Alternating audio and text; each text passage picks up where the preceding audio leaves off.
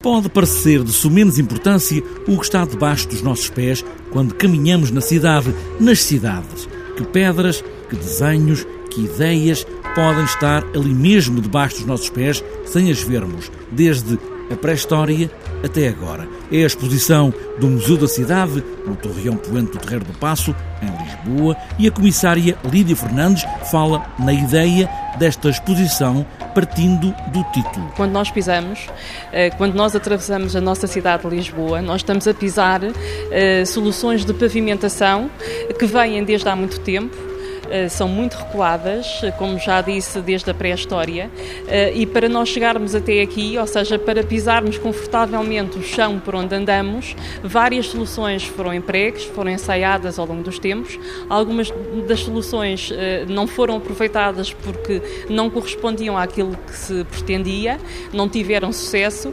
mas outras foram adotadas exatamente devido à sua facilidade de circulação. Fazer do chão uma ideia prática, mas também criar criar um chão que parte de um processo criativo artístico. É um processo artístico desde, por exemplo, a época romana, onde vemos que, por exemplo, mosaicos que foram colocados em alguns sítios da cidade são extremamente bonitos e muito apelativos esteticamente e, portanto, vemos que esta questão da funcionalidade não foi o único motivo para a concretização de algumas soluções de revestimento uh, do, do solo, não é? Portanto, há também um aspecto estético uh, evidente. E os exemplos não faltam faltam nesta exposição tenta mostrar em várias camadas como, de facto, na arqueologia, dos mais interessados aos mais letrados no assunto, para todos poderia ser a legenda? Eu acho que suscita muita curiosidade porque tentámos que não fosse uh, uma, uma exposição muito historicista, ou seja, muito maçadora do ponto de vista